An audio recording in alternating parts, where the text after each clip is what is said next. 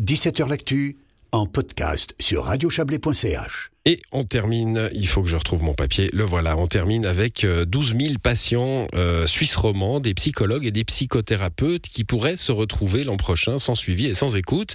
C'est un article de nos confrères de Watson qui nous le rappelle aujourd'hui. Les règles qui jusqu'ici président au remboursement par l'assurance de base du suivi en psychologie, en psychothérapie ont changé. C'est un petit peu technique, on va essayer de le comprendre, euh, mais ce changement pourrait avoir de grosses conséquences sur les patients et sur les praticiens. Bonsoir Anne Guidou.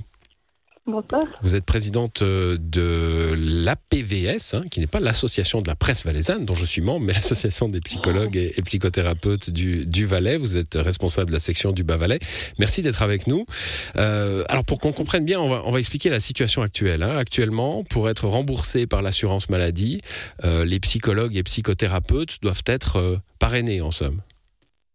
Voilà, jusqu'à jusqu'à juin, le modèle de délégation est en vigueur. Euh, et puis, à partir du 1er juillet, le modèle de la prescription est entré en vigueur.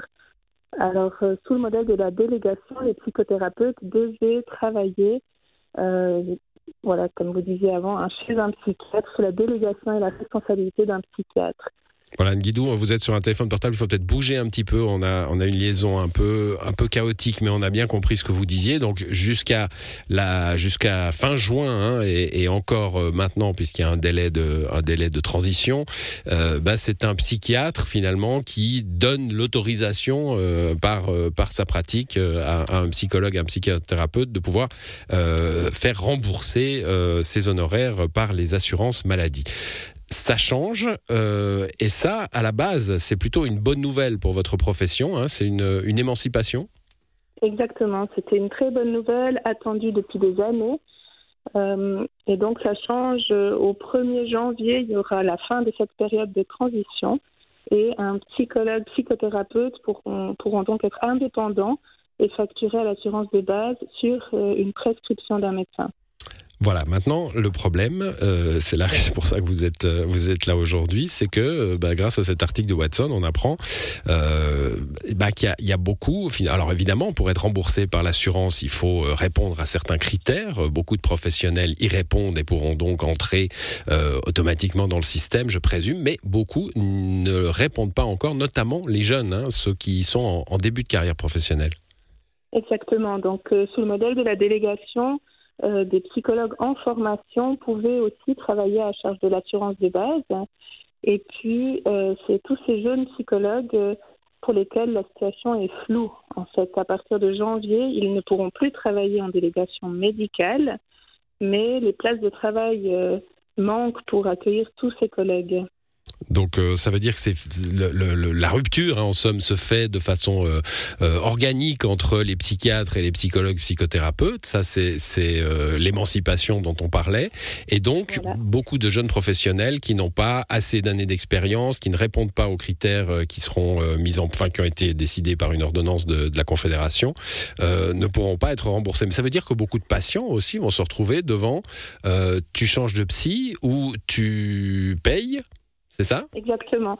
C'est que la nouvelle ordonnance, elle ne précise pas le statut des psychologues en formation, donc on y travaille, on est en négociation avec euh, l'OFSP euh, pour euh, clarifier le flou artistique actuel. Certaines assurances, pour l'instant, refusent de rembourser les psychologues en formation. Ce n'est pas le cas de toutes les assurances. Et donc, ben, pour les patients, le risque, comme vous disiez, c'est qu'ils se retrouvent sans thérapeute parce que les psychothérapeutes qui seront reconnus ou qui sont déjà reconnus par l'assurance de base euh, n'auront pas la disponibilité pour reprendre tous les patients de nos jeunes collègues. Euh, nos jeunes collègues doivent trouver des, des, nouveaux postes. Et donc, pour les patients, c'est soit euh, on change de thérapeute, si on a la chance d'en trouver un, mais c'est aussi une rupture thérapeutique. Et puis, on sait que c'est difficile après mmh. la création du lien euh, ou alors euh, ils vont se retrouver sans, sans thérapeute. Ouais, alors ça c'est pour les patients, pour les jeunes professionnels dont on parlait, c'est aussi un problème parce que beaucoup ont été licenciés hein, puisque ce système change, donc il n'y a plus d'intérêt en somme. On va pas partir du principe que c'est uniquement un intérêt euh, égoïste, hein, mais enfin il n'y a plus de, de raison qu'il reste chez des psychiatres, il n'y a pas assez de place chez des psychologues plus installés, donc il y en a beaucoup qui vont rester sur le carreau.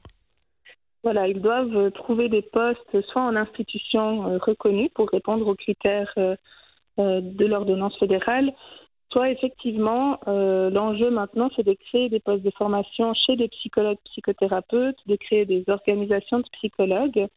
Mais le flou actuel, euh, ça, crée une situation difficile pour ces psychothérapeutes parce que euh, ben, suite à l'échec des négociations avec les assurances, le tarif pour l'instant il est fixé de manière provisoire par les cantons. Et puis, c'est un risque financier supplémentaire que de, de, créer des postes pour engager un collègue en formation alors qu'on ne sait pas nous-mêmes euh, hmm. encore exactement. Ouais, donc il y a un flou, tout, tout ce qui n'est pas flou, et on comprend bien votre désarroi, c'est ces six mois de transition et, le fait qu'au au début du mois de janvier, euh, bah, les, les, choses s'arrêtent. Hein. Exactement. Donc on a on y travaille. Il y a des solutions qui sont en discussion au niveau fédéral. Enfin, voilà, on a bon espoir d'arriver à clarifier ce flou, à clarifier l'ordonnance, parce que certaines choses sont, sont dites et sous-entendues, mais pas assez claires. Et on, on, y travaille au niveau fédéral, au niveau des associations professionnelles. Bon, affaire à suivre donc euh, avant la fin de cette année, on l'a bien compris. Merci à vous Anne Guidou, bonne soirée. Merci à vous, bonne soirée. Voilà, c'est la fin de cette émission. Excellente soirée à vous toutes et tous et bon week-end bien sûr.